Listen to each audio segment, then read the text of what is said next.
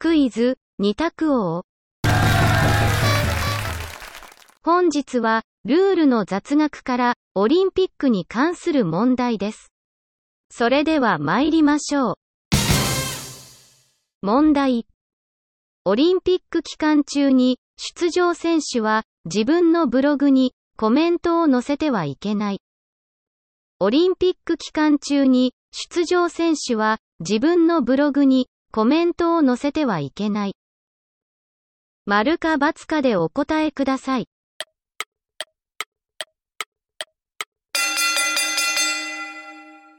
正解は、丸。オリンピック憲章に定められた禁止事項に抵触してしまいます。